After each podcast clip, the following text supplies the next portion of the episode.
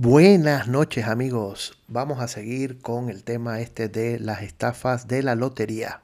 Este es el capítulo 2 y este es un tema que ha llamado mucho la atención y hay mucha controversia por la cantidad de afectados que se han descubierto en los últimos meses.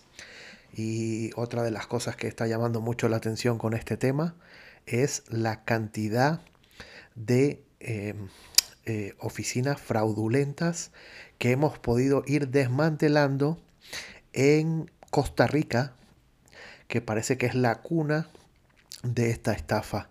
Y más adelante pues les estaremos diciendo por qué y cómo y cómo funciona y todo. Pero bueno, vámonos inmediatamente al capítulo 2 y empezamos ahora mismo. Bueno, como les dije en el capítulo anterior, Costa Rica se ha caracterizado por ser la base eh, de operaciones de las estafas para lotería.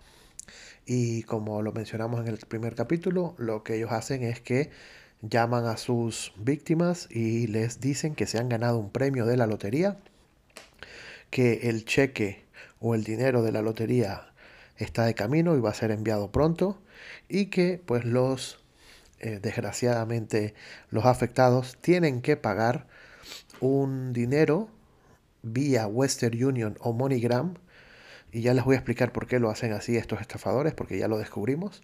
Tienen que mandar un dinero para un seguro, para asegurar el dinero. O sea, tú te ganaste un millón de dólares, para poder que a ti te llegue ese dinero, según la ley, eso es lo que ellos dicen, no es la ley real, pero lo que ellos le dicen al, a la persona que está siendo afectada es que según la ley ellos tienen que eh, asegurar el, tránsito de ese dinero hasta, eh, que lo reciban.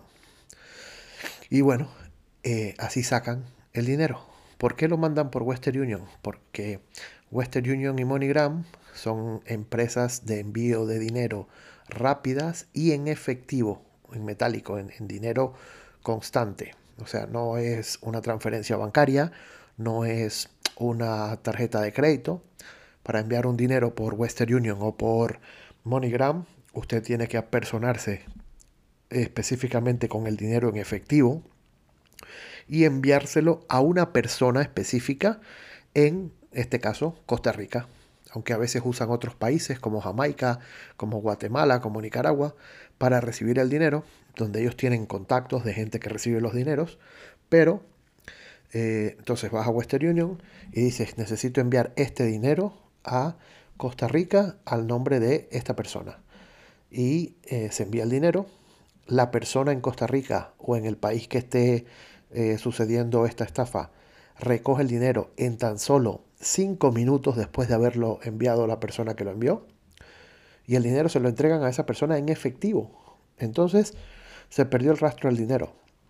Porque una vez que la otra persona, o una vez que el, recibidor del dinero, que está obviamente trabajando para las, las empresas de estafa, reciba ese dinero, ese dinero desaparece, es en efectivo y Western Union no lo puede devolver al remitente. O sea que esa persona en el momento que envía el dinero y el dinero es retirado en el país de destino, ese dinero no es recuperable y se pierde. Entonces, esa es la forma como esta gente eh, trabaja con el fraude de la lotería. Ahora, ¿qué pasa? A todas las personas que envían la primera vez, la vuelven a llamar para que vuelva a enviar más dinero.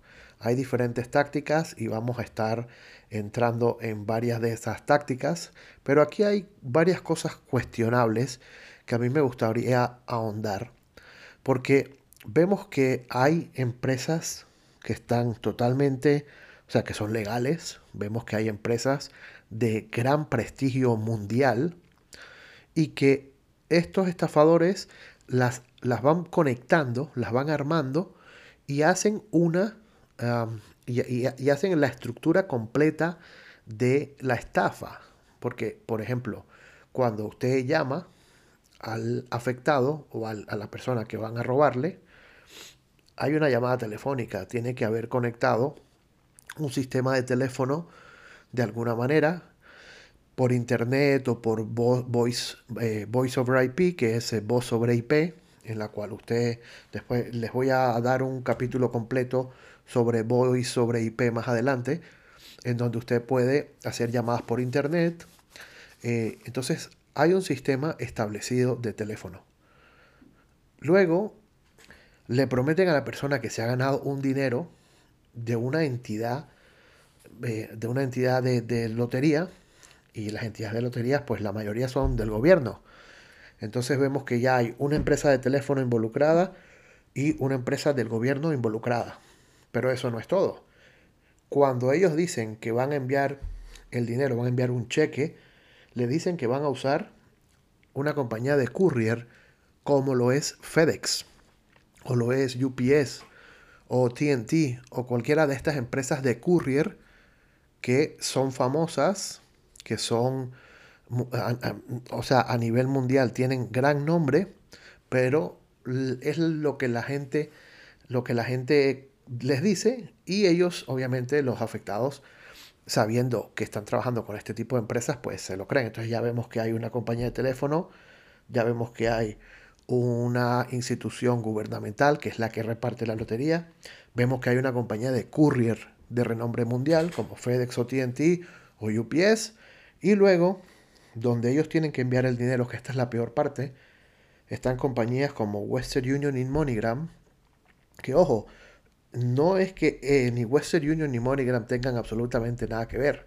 ni tampoco FedEx, ni tampoco UPS, ni, o sea, que lo que estoy diciendo es que estos estafadores, muy inteligentemente, porque son sumamente inteligentes, usan compañías de renombre mundial para formar el esqueleto a la estafa.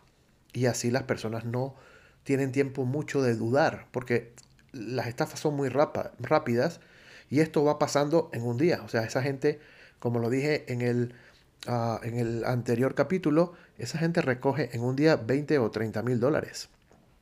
Entonces son cosas muy rápidas que van sucediendo. Mira, tienes que tienes que pagar esto porque te acabas de ganar esto y te lo vamos a mandar por FedEx y lo tienes que mandar por Western Union. Entonces ve corriendo a tu banco, saca 2.000, 3.000, 5.000 dólares en efectivo y vas y lo mandas por Western Union. ¿Ok? Entonces, eh, son... Eh, eh, eso era muy importante decirlo. ¿Por qué? Porque estas empresas, sé que Western Union y MoneyGram tienen grandes campañas antifraudes que dicen que no envíes dinero a personas que no conoces, que no envíes dinero a personas que nunca has visto, y eso está muy bien. Me parece que los clerks o los, las personas que, que reciben el dinero en las oficinas estas de, en, los diferentes agentes de Western Union, deberían hacer cierto tipo de cuestionamiento a personas, por ejemplo, a las personas de la tercera edad a los jubilados, que son las personas más afectadas en este tipo de estafa, deberían cuestionarlos un poquito más a la hora de permitirles enviar dinero de sus países de origen a países en Centroamérica. Porque es muy poco probable que esta gente realmente conozca a las personas que están enviando el dinero o es muy poco probable que estos afectados tengan algún tipo de vínculo eh, con esto, con personas o con esa persona específica en esos países. Entonces, creo que si estas empresas o las personas que trabajan en estas empresas hicieran un poquito más de presión a, nivel de cuestionamiento, que creo que lo pueden hacer, eh, daría, daría menos efecto, creo, el, um, la estafa esta de la lotería. Amigos, por ahora, eh, en el próximo capítulo voy a entrevistar a, varias personas afectadas. Son personas reales que estuvieron afectadas, que enviaron dinero, que perdieron dinero. ¿Ok? Y más adelante, en esta misma serie, voy a exponer públicamente con um, detalles, con capturas de pantalla um, y con pruebas eh, reales y sustanciales eh, quiénes son los que están detrás de esta estafa. A ver si las autoridades pues, pueden hacer algo al respecto. Por ahora los dejo, eso es todo amigos. Si no se han suscrito en mi canal, suscríbanse a mi canal, denle clic a la campanita. También estamos en nuestra plataforma de Spotify y próximamente los voy a invitar a nuestro canal de YouTube. Síganme y espero saber de ustedes muy pronto. Hasta luego amigos.